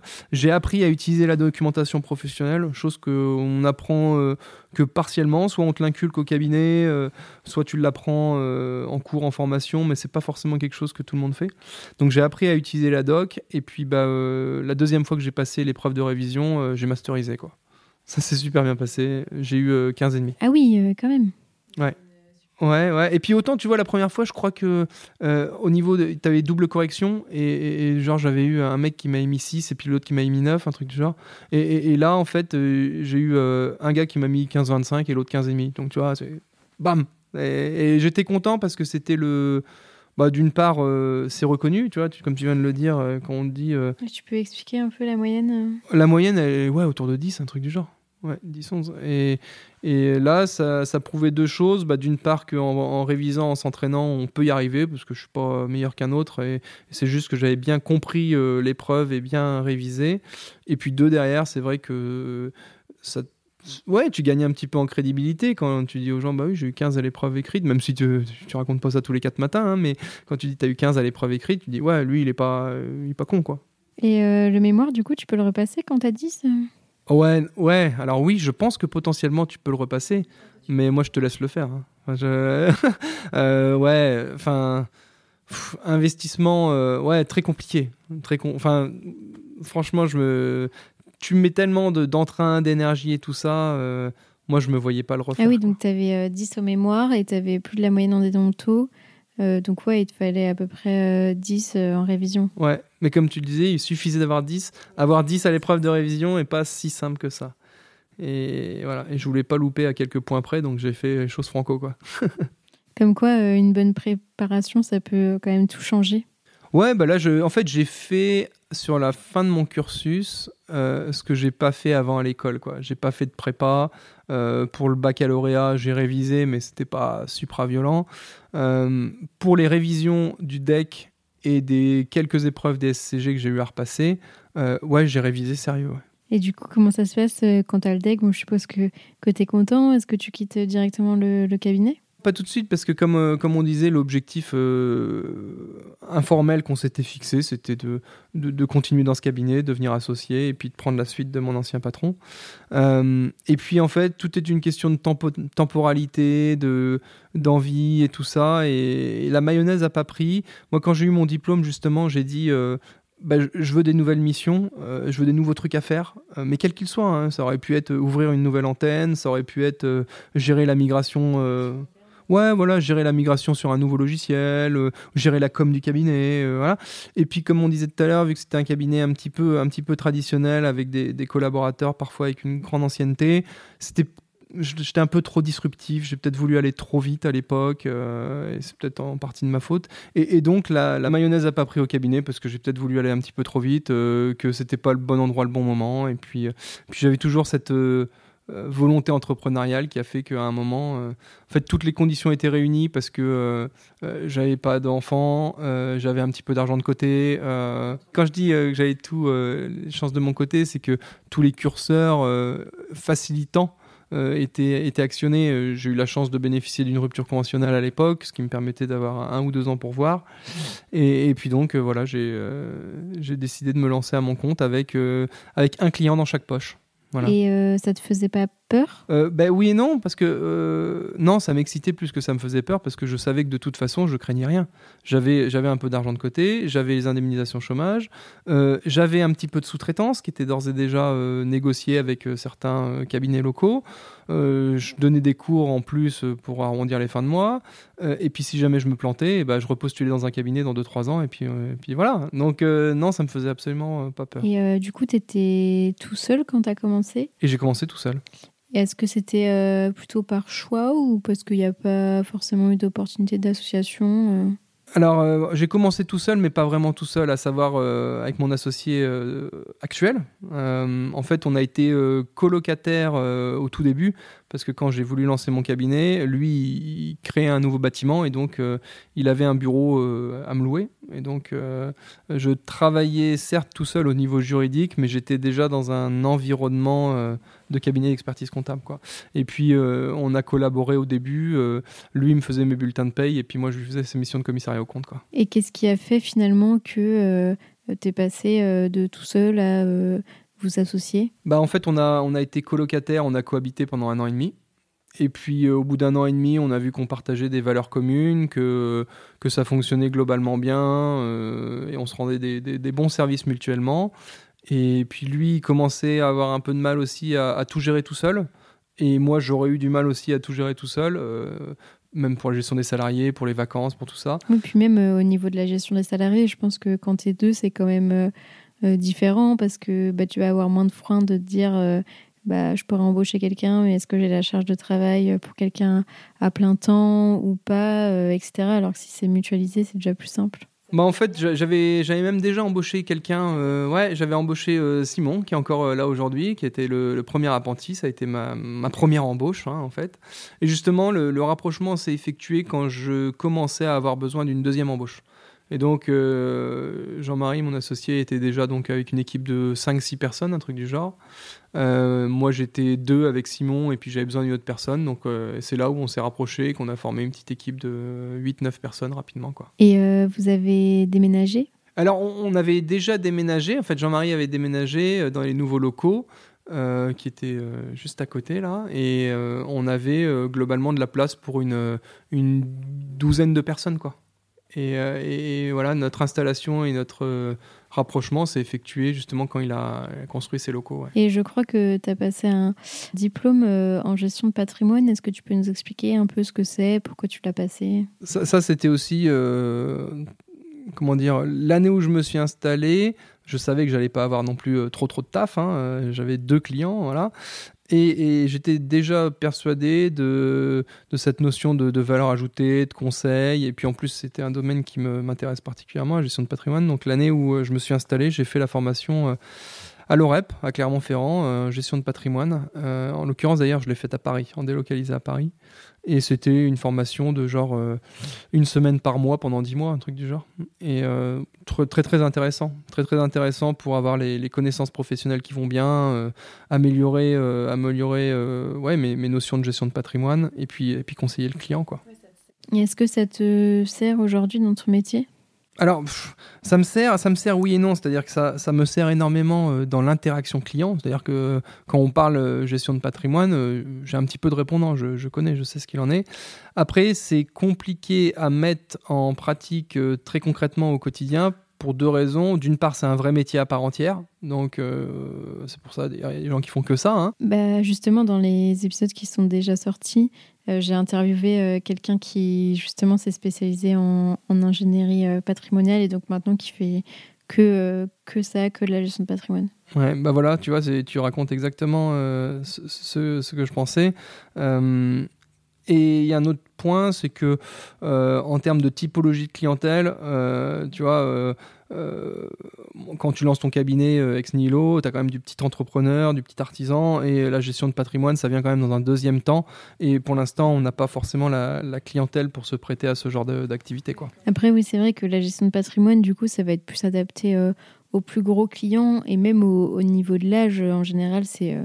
tout ce qui est transmission de patrimoine, etc., bah, ça vient plus vers les âges, je sais pas, 50, 60 ans. Donc c'est vrai que si dans le portefeuille du cabinet, on a majoritairement des, entrepreneurs euh, qui sont relativement jeunes à la trentaine. Euh, ça s'y prête pas, pas forcément. Quoi. Après, c'est vrai que moi, sur la gestion de patrimoine, je suis un, fervent défenseur de, euh, de l'éducation financière et de la gestion de patrimoine tôt. Quoi là-dessus, par contre, j'ai eu la chance d'être euh, euh, enseigné là-dessus euh, par mon père. je dis en, rigolant souvent, il était médecin fiscaliste, quoi. et c'est vrai que moi, mon premier investissement locatif immobilier, je l'ai fait à 23 ans, quoi. Et, en fait, c'est la force des intérêts composés, etc. Enfin, on pourrait en faire un épisode entier là-dessus, mais plus tu commences tôt, plus c'est simple, quoi. Et au niveau du cabinet, vous êtes certifié Great Place to Work. Est-ce que tu peux nous expliquer un peu ce à quoi ça correspond? Bah, on, a sorti un épisode. Comme je disais en introduction tout à l'heure, l'idée c'est de prendre soin de nos clients et puis prendre soin des salariés. Et euh, bah, le label Great Place to Work, justement, euh, c'est un peu euh, la preuve, c'est tenté, qu'on prend soin de nos salariés. Et c'est vrai que moi, c'est un truc qui m'a toujours. que j'ai remarqué avec mon associé Jean-Marie et autres, c'est que globalement, on est proche des salariés, on leur parle, on leur parle peut-être plus que la moyenne des experts comptables, très modestement. Euh, on, perd peut-être un petit peu de temps, mais c'est n'est pas du temps de perdu. Euh, oui, c'est un peu euh, des temps qui sont improductifs dans le sens où ça va pas forcément avoir un retour sur investissement direct, mais pour autant, c'est temps Exactement. et, et, en interne, en fait, on essaye quand même de créer une cohésion d'équipe qui soit qui soit pas du, du, marketing ou de la com pure et dure, mais qui soit vraiment euh, ouais, je ne sais pas comment décrire ça. On a, on a des valeurs fortes au, sein du cabinet autour desquelles la plupart des collaborateurs se, se, retrouvent. Et puis on passe beaucoup de, de, bons moments euh, entre nous. Alors ce que je dis souvent, hein, on n'est clairement pas, à mon avis, le cabinet le plus rentable. Mais par contre, on, arrive à vivre correctement. Euh, oui, mais peut-être que vous arrivez à attirer des collaborateurs. Exactement, on arrive à avoir des collaborateurs qui restent et on arrive même à, à attirer des collaborateurs comptables spontanément, sans cabinet de recrutement. Oui, parce que c'est un peu un investissement dans le sens où ces temps improductifs, justement, ça va faire que les collaborateurs se sentent bien et donc euh, potentiellement euh, qu'ils vont plus parler du cabinet et donc euh, ça va faire des économies en cabinet de recrutement par la suite. Exactement. Et puis là-dessus, le cabinet d'expertise comptable est une entreprise à part entière et donc il faut que l'expert comptable chef d'entreprise prenne soin de ses équipes au quotidien et mette en place des actions comme n'importe quelle autre entreprise pour, euh, bah, pour euh, prendre soin de ses troupes. Quoi. Surtout que comme c'est une entreprise de service, euh, on le voit bien quand on a des clients qui sont des, des, boîtes justement de service, la principale richesse, c'est c'est les, les, ressources humaines en interne. Et le salarié est quasiment aussi important que le client parce que c'est lui qui va transmettre toute la valeur justement. Ah oui, bah, l'histoire de mon collaborateur, il a encore changé, je le connais pas, machin, ça c'est un, un, des griefs principaux que euh, que je supporterais pas d'entendre. Et on n'est on pas parfait, hein, il y, a, y, a, des loupés de temps en temps. Et, d'ailleurs, euh, je souhaite. C'est dur à vivre hein, parce que quand tu quand il y a des petits loupés et que le client il est pas content, et ça arrive chez nous comme partout ailleurs moi, ça me retourne. Ça me retourne et ce que, ce que je dis souvent, c'est que si tu veux me gâcher la semaine, euh, tu m'emmènes un client pas content. Quoi. Et, donc, euh, tant que ça me touchera comme ça, entre guillemets, ça voudra dire qu'on est dans le vrai parce que ça reste une préoccupation majeure et donc indirectement, je vais faire tout mon possible pour, euh, bah, pour éviter que ça se reproduise ou pour que ça passe pas. Jusqu'au moment où tu t'en fiches. Exactement, ouais. J'espère ne jamais en arriver là. et du coup, vous avez lancé un podcast aussi. Est-ce que tu peux nous expliquer un peu ce que c'est? Ouais, ce podcast, en fait, c'est euh, une idée. Bon, moi, je suis consommateur de podcasts comme, euh, comme toi, peut-être, comme d'autres, euh, depuis quelques années. Et puis, je me suis dit, bah tiens, pourquoi, pourquoi on ferait pas ça, quoi Nous, on, a toujours une stratégie de com qui est un petit peu, un petit peu disruptive, qui sort un petit peu de l'ordinaire. Et je me suis dit, tiens, si on, si on fait ça au sein du cabinet, on sera quand même. ouais, encore une fois disruptif, un peu en avance. on va on va bousculer les codes quoi. Et euh, j'ai voulu faire ça il y, a, deux ans, deux trois ans déjà, sauf que euh, le Covid est arrivé et donc j'avais tourné un épisode euh, pré-Covid euh, et, en fait, la machine s'est arrêtée net parce qu'on a eu les fonds de solidarité à gérer, euh, le télétravail, etc. Et donc, le projet podcast, entre guillemets, euh, a été mis sur la touche jusqu'à ce qu'on le remette sur la table. On l'a mis sur la touche et on l'a remis sur la table avec Émilie en début d'année, là, et qui a en plus décidé d'en faire son sujet de mémoire. Comme quoi, on n'est pas obligé de faire un un mémoire euh, technique et ça t'a pas freiné euh, le fait de mm, donner ce sujet-là à un expert comptable stagiaire dans le sens où euh, bah, souvent on a un expert comptable stagiaire sous la main, entre guillemets, c'est un peu gâché que lui donner un projet comme ça qui serait un podcast, un peu un truc organisationnel qui n'a pas forcément. qui est un peu du temps improductif, entre guillemets, dans le sens où c'est un investissement. Bah, la difficulté en fait avec le mémoire, euh, c'est qu'il faut, euh, il faut apporter à la profession, euh, il faut un sujet technique, mais c'est vrai que tu as deux, trois grandes catégories de mémoire. Hein. le mémoire classique sur un secteur d'activité ou sur une technique comptable ou fiscale ou machin, et tu as une nouvelle typologie de mémoire un peu plus sur les RH, management, com ou autre chose. C'est alors, j'en sais rien si c'est casse-gueule ou pas. Euh, toujours est-il qu'il faut faire les choses avec les tripes. Et, euh, Émilie, euh, clairement, elle a plutôt une facette. Enfin, elle, en parlera mieux que moi, mais c'est pas une archi fan de l'intégration fiscale ou de la compta ou autre. Elle est beaucoup plus sur les aspects humains, comme et tout ça. Et donc, on a décidé en partie ensemble, mais le mémoire a une telle implication personnelle que si jamais tu es censé passer 1000 euh, heures ou je ne sais trop combien euh, sur ton truc, autant que tu le fasses sur un sujet qui te passionne et sur lequel tu te, tu te sens bien. quoi. Et, elle, elle, a décidé plutôt de partir là-dessus. quoi. Oui, puis tu as aussi, bon, forcément, en fonction des contraintes de chacun, euh, selon si on veut le valider plus ou moins rapidement. mais moi, c'est vrai que je suis plutôt de la team de dire je préfère faire un sujet que, que j'aime, voire que j'adore, et le passer deux ou trois fois s'il le faut, mais, mais choisir un sujet de cœur. Moi, moi, ce qui a dicté, euh, et elle essaye, enfin, je pense qu'on essaye euh, via ce truc de podcast euh, d'avoir la même attitude. Faut être archi convaincu de son truc. C'est-à-dire que moi, quand je suis allé faire ma soutenance de mémoire sur le crédit d'impôt métier d'art, j'allais leur vendre mon truc. C'est-à-dire que les mecs, ils devaient acheter. Quoi. J'étais persuadé du truc, de l'intérêt, et je leur dis si vous achetez pas, les gars, c'est que vous avez rien compris. quoi. Et niveau équilibre vie pro, vie perso, parce que tu nous disais que tu étais un grand sportif, alors est-ce que c'est compatible avec le métier d'expert comptable? C'est euh, ouais, on n'est pas loin de la bigorexie, hein, comme on dit, c'est euh, l'overdose de sport. Non, mais plus sérieusement, j'ai vrai que j'ai beaucoup besoin de faire du sport parce que euh, j'adore ça. ça me permet de me sentir bien dans mon corps et dans ma tête, et, donc ça me nuit autant que ça me sert. C'est-à-dire que bah, quand on a énormément de taf et tout ça, bah, il faut voilà, il faut envoyer du lourd, faut sortir les dossiers, faut faire le taf et et, des fois, on a du mal à libérer les créneaux. Sauf que si je libère pas les créneaux pour faire du sport, euh, clairement, ça va pas, quoi. Et donc, euh, j'apprends et j'ai pris un rythme où, de toute façon, euh, souvent entre midi et deux, je pars faire du sport. Ouais, c'est plus prendre le temps. Bah exactement, on dit on trouve le temps pour ce qu'on veut, et, là, en fait, euh, c'est bien pour tout le monde. C'est-à-dire que c'est bien pour moi, mais c'est bien pour les autres que j'aille faire du sport. Et, et, c'est pas uniquement euh, un trait d'humour. Hein. C'est-à-dire que c'est vrai que souvent, euh, je suis au, cabinet le matin, il y a des dossiers qui arrivent, il y a des problématiques qui se posent. J'ai pas forcément la réponse ou j'ai pas l'inspiration. Je vais courir le midi et je reviens en début d'après-midi. J'ai la réponse à la problématique qu'on s'est posées le matin. Parce que j'ai réfléchi à tête reposée, à l'air libre, et, et, je reviens souvent avec des solutions. Donc c'est gagnant-gagnant. Tous les midis?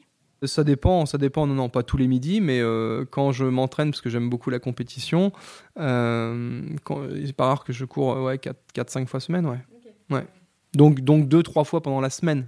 Et tu me disais tout à l'heure euh, que tu étais papa, du coup, comment, tu, comment tu gères justement avec les enfants? Bah, J'ai deux enfants assez jeunes, 3 ans et 6 ans, et bah, on a un nounou. et euh, la chance que j'ai, c'est que logistiquement, en fait, on est au Sable d'Olonne, euh, que la nounou, elle est à, à deux minutes du cabinet. Euh, et donc, je sors du cabinet. Alors, c'est aussi un avantage et un inconvénient. C'est-à-dire, enfin, pour moi, plutôt un avantage, c'est que la nounou, elle garde jusqu'à 19h. Et donc, de toute façon, moi, je pars du cabinet à 18h50. Et, et donc, terminé, quoi. Donc euh, après, logistiquement, euh, encore une fois, on est au sable, il euh, n'y a pas d'embouteillage, c'est facile. Je pars à 18h50 du cabinet, à 19h je suis à Nounou, à 19h10 je suis chez moi. Je suis chez moi quoi. Donc ça va, tu finis pas trop tard? Alors d'une part, j'en ai pas la capacité physique. je ne suis pas un bourreau de travail, j'y arriverai pas. Et puis bah, matériellement, avec les enfants, on s'adapte. Hein. Mm. Et du coup, est-ce que vous avez des projets, que ce soit au niveau du cabinet ou peut-être au niveau perso, peut-être un marathon? Euh, marathon, oui. J'ai couru le marathon de Paris euh, l'année dernière. L'année dernière, euh, justement, c'était franchement, c'était une période sympa parce que quand tu as une prépa marathon, tes, créneaux, tes créneaux de course à pied, de toute façon, sont bloqués. Quoi. Et, enfin, c'est un peu basico-basique de dire ça. Oui, Et puis d'un autre côté, c'est basico-basique de dire ça, mais euh, chez moi, plus je fais de sport, euh, plus je suis content et mieux je suis dans ma vie. Quoi. Donc euh, c'est une période où je pense que les gens ont ressenti que globalement, j'étais bien dans mon corps, bien dans ma tête. Euh, les projets, euh, les projets 2023, euh, je ne sais pas trop encore. Là, on, a, on a quand même des beaux projets professionnels au cabinet avec l'ouverture d'une antenne à Talmont et puis un autre cabinet à Roche-Servière. Donc, ça va bien nous occuper. ça va nous apprendre déjà aussi à, gérer du multisite, chose qu'on n'a jamais fait au préalable. On aura peut-être également une migration informatique. quand je dis migration informatique, c'est changement de logiciel. De prod? Ouais, de, prod, ouais, tout, de prod, social, tout, à envisager euh, sur l'année prochaine. Donc ça va être un beau chantier aussi. Euh, donc voilà d'un point de vue pro. Après, d'un point de vue perso, euh, j'aimerais bien me remettre un, un, petit défi sportif, donc soit un autre marathon, ou soit si jamais on a un Ironman au Sable d'Olonne, à domicile, je pense que je prendrais un dossard. Mm. Et si tu avais un conseil à donner à Olivier qui, qui a 20 ans, là, qui est en école de commerce, qu'est-ce que tu lui dirais? Déjà, je conseillerais à Olivier de passer son, DE de tennis, son diplôme d'entraîneur de tennis, euh, en candidat libre à l'époque. Chose que j'ai pas faite parce que le calendrier s'est pas mis et tout, mais euh, euh, c'est quelque chose que j'aurais dû faire parce que on sait jamais dans une deuxième partie de carrière, si jamais je, voulais repartir à mes amours c'est mieux d'avoir le diplôme, ça c'est un truc. Et sinon, je pense que je, lui dirais de peut-être suivre euh, encore un petit peu plus euh, son instinct. quoi. Euh, j'ai la chance d'avoir plutôt un bon feeling au niveau business, que ce soit un, investissement immobilier ou que ce soit entreprise et tout ça. Et peut-être me faire un petit peu plus confiance et moins écouter les autres. quoi. J'écoute, euh, j'écoute beaucoup les autres parce que euh, mes parents aussi m'ont appris à, à pas faire n'importe quoi, à se renseigner, machin. Ouais, mais c'est vrai que des fois le, regard des autres et le jugement des autres euh, pèsent peut-être un petit peu trop sur moi. Et, et c'est vrai que je vois certains investissements que j'ai loupés où j'étais persuadé du truc et, je me suis dit non mais telle maison, tel emplacement là, il faut y aller, il y a un truc à faire. Et puis puis on m'a déconseillé, voilà, ceci, cela. Ouais, c'est pas une bonne idée, machin. Alors heureusement, j'ai pas écouté tout le temps, hein, j'ai fait deux, trois bons coups, mais c'est vrai que euh, peut-être, ouais, suivre davantage mon instinct, euh, quitte, à, faire deux, trois erreurs, en fait. Ouais, en fait, plutôt que de se dire, euh, en fait, on, peut louper quelque chose ou quoi, on va plus être dans le principe de prudence, peut-être pas trop sortir de sa zone de confort. Euh. Ouais, c'est exactement ça. Je pense que mes parents, en fait, ont, ont une éducation euh, très euh, positive dans le sens où, en étant cadrés, ils m'ont inculqué le, fait de ne, jamais faire n'importe quoi et des, grosses conneries. par contre, ils m'ont pas du tout éduqué dans la prise de risque. Et, c'est vrai que le lancement du cabinet, je pense, a été vécu pour eux, comme pour ma mère, comme une prise de risque archi forte. Quoi. Alors qu'en fait, sur le papier, il y avait zéro risque. Tout était, tout était baqué, comme on dit. Quoi. C'était un peu le, le côté mindset. Ouais. Bah, écoute, euh, merci beaucoup Olivier. Euh, ravi d'avoir tourné cette interview euh, avec toi. Ça marche. Félicitations, tu as été au bout de cet épisode. Aide-moi à faire connaître le podcast en choisissant parmi ces trois options. Le plus rapide d'abord, c'est de me donner 5 étoiles sur ton appui de podcast préféré. Le second, c'est d'écrire un gentil commentaire pour m'encourager et pour faire plaisir à l'algorithme. Et bien sûr, tu peux aussi en parler autour de toi. Enfin, le top du top, ça serait forcément de faire les trois. Pour découvrir le prochain épisode, je te donne rendez-vous dimanche prochain à 10h.